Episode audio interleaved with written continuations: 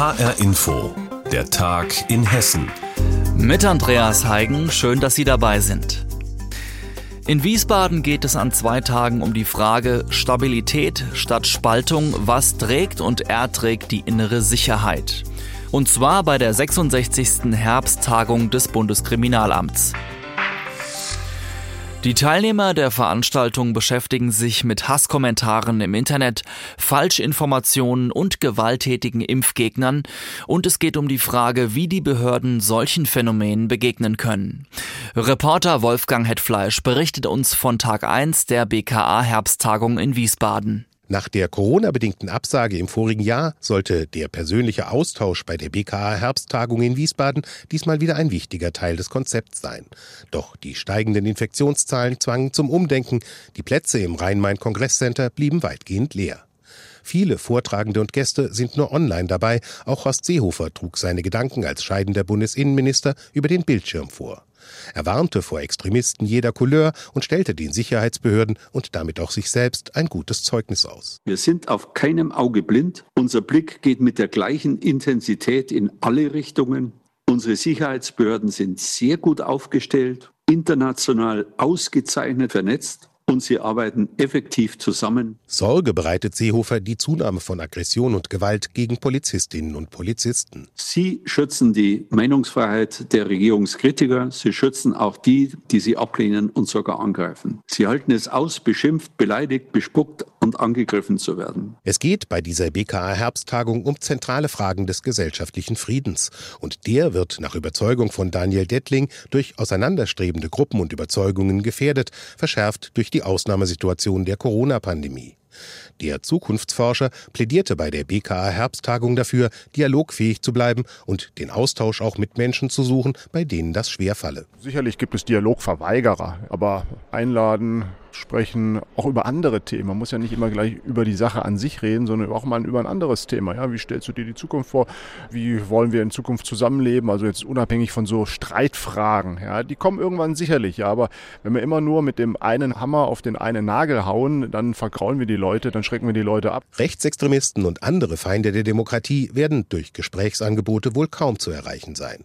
Aber BKA-Präsident Holger Münch hält die Reichweite der Demagogen ungeachtet der Proteste gegen die Corona-Schutzmaßnahmen für begrenzt. Was wir uns insgesamt anschauen müssen, ist, dass es in Teilen zu stärkerer Radikalisierung kommt von Einzelpersonen, auch von kleinen Gruppen.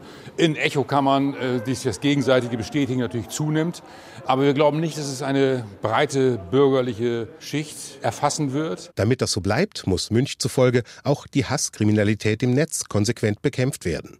Der BKA-Chef baut dabei auf das nachgeschärfte Netzwerkdurchsetzungsgesetz und die Fähigkeit seiner Behörde, die strafrechtlich relevanten Informationen zu sammeln, auszuwerten und weiterzugeben geben. Entscheidend sei, dass das, was wir alle erleben im Netz, äh, dass wir dort konsequenter unterwegs sind. Auch am zweiten Tag der BKA Herbsttagung wird über Phänomene gesprochen, die den gesellschaftlichen Frieden gefährden. Extremismus, Clankriminalität, auch die organisierte Wirtschaftskriminalität. Und es wird darum gehen, was die Sicherheitsbehörden schon tun oder noch tun wollen, um den gesellschaftlichen Zusammenhalt zu stärken. Zum ersten Tag der BKA Herbsttagung in Wiesbaden war das ein Beitrag von Reporter Wolfgang Hetfleisch. Die Corona-Lage in Deutschland ist dramatisch. Wir verzeichnen einen Höchststand bei den Infektionszahlen. Es gibt immer mehr Intensivpatienten. Eine große Belastung ist das für die Krankenhäuser. Zudem fehlt Personal für andere Behandlungen. Die Folge, planbare Operationen müssen verschoben und Patienten in andere Kliniken verlegt werden. Wie die Lage aktuell in Mittelhessen ist, darüber berichtet uns Reporter Klaus Pradella. 53.000 Neuinfizierte an nur einem Tag. Seit Beginn der Corona-Pandemie ist heute ein neuer Höchststand erreicht. Die explodierenden Zahlen treffen vor allem die Krankenhäuser. Zwar sei man in Mittelhessen noch ein Stück von der dramatischen Lage in Bayern entfernt, sagte heute ein Sprecher des Uniklinikums Gießen-Marburg. Mit 21 Corona-Patienten auf der Intensivstation ist man aber auch hier bereits am Anschlag. Und die Zahlen steigen weiter. Deswegen hat Andreas Böning, der ärztliche Direktor am Standort Gießen, auch schon gehandelt. Wir haben zusätzlich zu der internistischen Intensivstation, wo die meisten Corona-Patienten behandelt werden, jetzt wieder eine chirurgische Intensivstation geschlossen, werden diese für Corona-Patienten öffnen, sodass für die anderen Patienten, die eigentlich chirurgisch therapiert werden müssen, wieder weniger Betten zur Verfügung stehen. Mit der Folge, dass Patienten mit nicht dringenden Operationen wieder vertröstet werden müssen. Es gibt ja Leute, die bereits seit über einem Jahr auf ihre Hüftgelenks- oder Kniegelenksoperationen warten.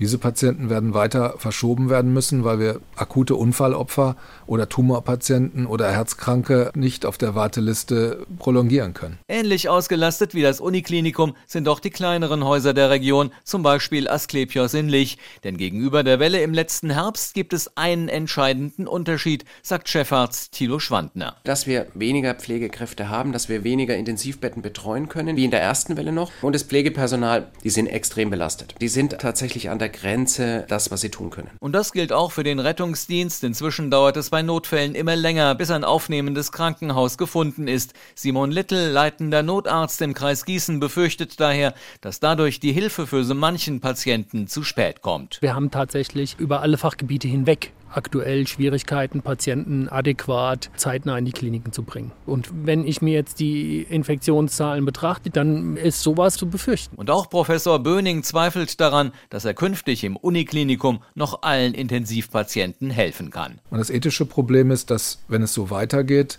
wir mehr Intensivkapazität für die ungeimpften als für die geimpften aufwenden müssen. Und es kann dann sein, dass wir ungeimpfte Corona-Patienten retten können und dass dann geimpfte Nicht-Corona-Patienten mit anderen Erkrankungen wie zum Beispiel Tumor- oder Herzerkrankungen zu kurz kommen dabei. Wie ist aktuell die Corona-Lage in Mittelhessen? Klaus Bradella hat uns darüber informiert. Viele beziehen das Wörtchen Lieferengpass in der Corona-Pandemie auf Toilettenpapier. Das war zu Beginn der Pandemie zwar ein großes Thema, aber inzwischen gibt es noch in anderen Bereichen Lieferengpässe. Und zwar vor allem bei Produkten, die ganz oder teilweise aus Asien importiert werden. Was das für das Weihnachtsgeschäft heißt und wie Verbraucherinnen und Verbraucher sich darauf vorbereiten können, Anna Vogel ist dem für uns nachgegangen. In der Bensheimer Fußgängerzone hängt schon der erste Weihnachtsschmuck.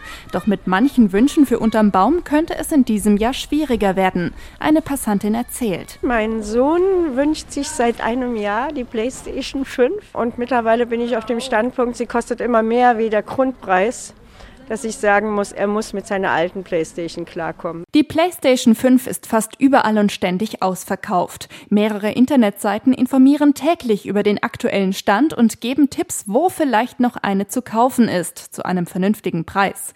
Ivona Husemann von der Verbraucherzentrale Nordrhein-Westfalen erklärt dass zum Beispiel sich im Onlinehandel auch äh, Preisanstiege relativ schnell abzeichnen, wenn eine Ware nur schwer verfügbar ist.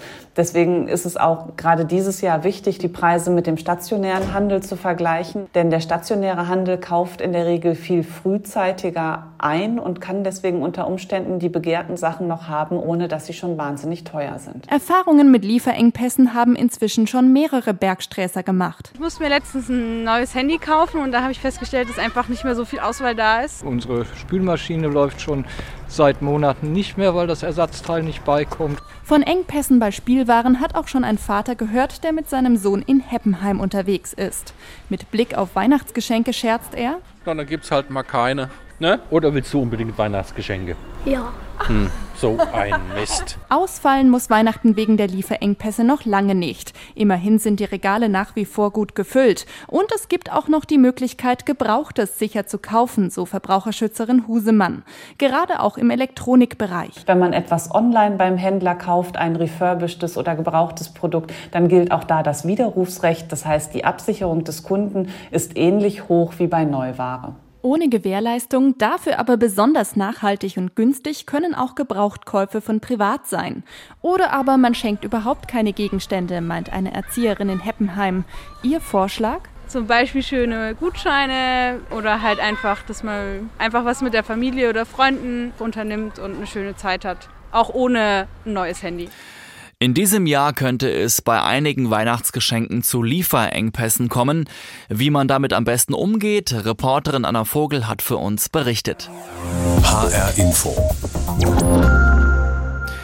Diese Pandemie prägt uns alle und sie hinterlässt Spuren in ganz vielen Bereichen der Gesellschaft. Natürlich auch bei unseren Schülerinnen und Schülern. Wie kommt ihr damit klar? Was beschäftigt euch? Wovor habt ihr Angst? Das haben Petra Boberg und Christine Rütten, Schülerinnen und Schüler aus ganz Hessen, gefragt.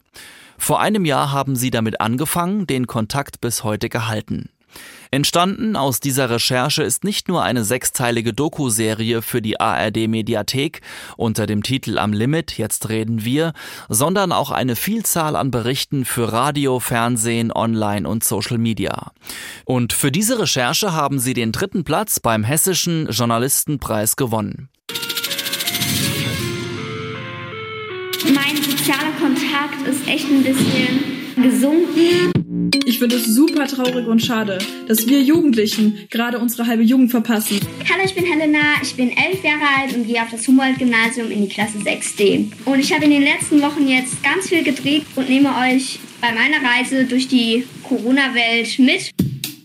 Helena ist nicht die einzige Schülerin, die uns wochenlang gezeigt hat, was die Pandemie für sie bedeutet. Wie sie damit klarkam, nicht in die Schule zu können, ihre Großeltern oder Freunde nicht zu sehen.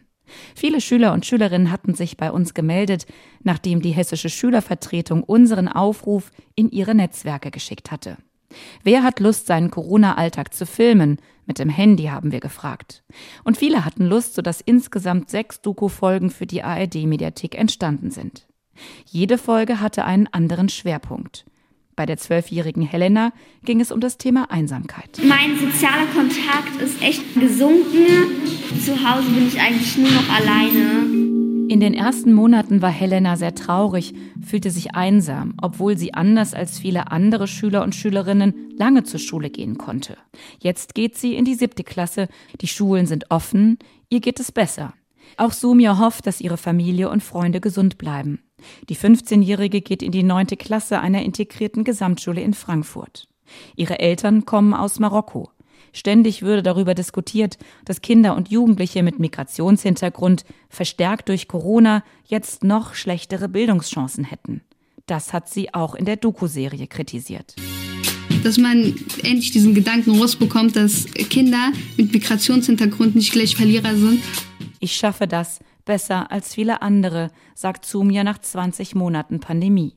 Sorgen hat sie dennoch. Wenn man vergleicht zu den anderen Wellen und zu der vierten Welle jetzt, dann findet man, dass es hier viel lockerer ist. Passt auf, haltet Abstand, zieht die Masken auf. Nicht zu lässig werden. Macht es für uns, denn wir können nicht wieder ins Homeschooling, sagt sie fordernd. Und sie hofft, dass alle auch gesund bleiben. Petra Boberg über Am Limit. Jetzt reden wir eine gemeinsame Recherche mit Christine Rütten, für die beide Platz 3 beim Hessischen Journalistenpreis gewonnen haben.